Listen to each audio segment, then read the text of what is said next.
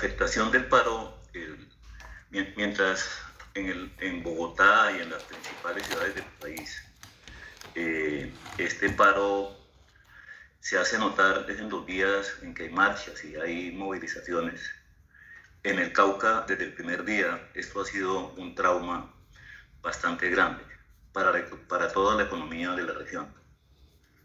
De hecho, eh, cuando esto ocurrió, eh, la, la, industria que está en el norte del Cauca eh, fue la más afectada desde el primer día, porque los trabajadores, ni los trabajadores ni las materias primas de, esas industrias podían movilizarse y tampoco sacar el producto terminado. Ellos duraron cerca de tres semanas y es impresionante cómo se redujo la demanda de energía industrial en el Cauca. Eh, llegó a reducirse casi el 70% la demanda industrial en el Cauca. Eso fue mucho más grande que la, que la peor semana eh, de, la crisis del COVID el año pasado.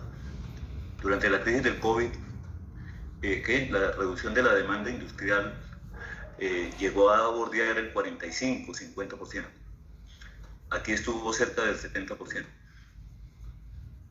De alguna forma, los municipios del norte del departamento del Cauca establecieron una mesa de negociación y desde hace ya cerca de 15 días la demanda industrial del norte del Cauca se está recuperando y ellos están volviendo a operar, no con normalidad, eh, pero sí ya con, con, alguna eh, continuidad.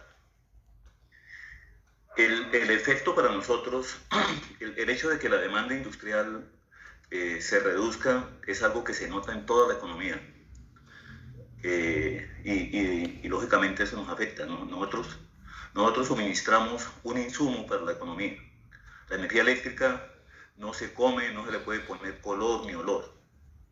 Eh, si, la, si la economía del Cauca no crece, nosotros no podemos crecer y, el, cuando se afecta la economía del Cauca, eso afecta la operación de la compañía. Ya completamos 37 días eh, y en el caso de los municipios del interior y el sur, el sur del departamento, eh, esto ha sido un trauma porque las únicas veces en que han podido, en que han permitido pasar víveres y combustible son cuando decretan los famosos corredores unitarios. Eh, en esos corredores no nos permiten pasar materiales para nosotros. Y eso ha sido un trauma para la operación nuestra. Ya en este momento tenemos rotura de stock, se llama, es el término que se usa para esto, para transformadores pequeños, para aisladores, para eh, eh, conductores o cables, postes, y, tenemos que hacer eh, con cierta precariedad atender los daños que se presentan en el departamento. La buena noticia es que durante los 37 días que lleva eh, e, esta, emergencia, eh, el Cauca no ha sufrido por energía. No, ha sido una fuente de crisis adicional a pesar de las dificultades que nosotros estamos teniendo el, único daño material que tuvimos eh, fue una subida, una, una súbita eh, o un súbito crecimiento de, la demanda en la subestación Argel. Ese súbito crecimiento se explica por cultivos ilícitos.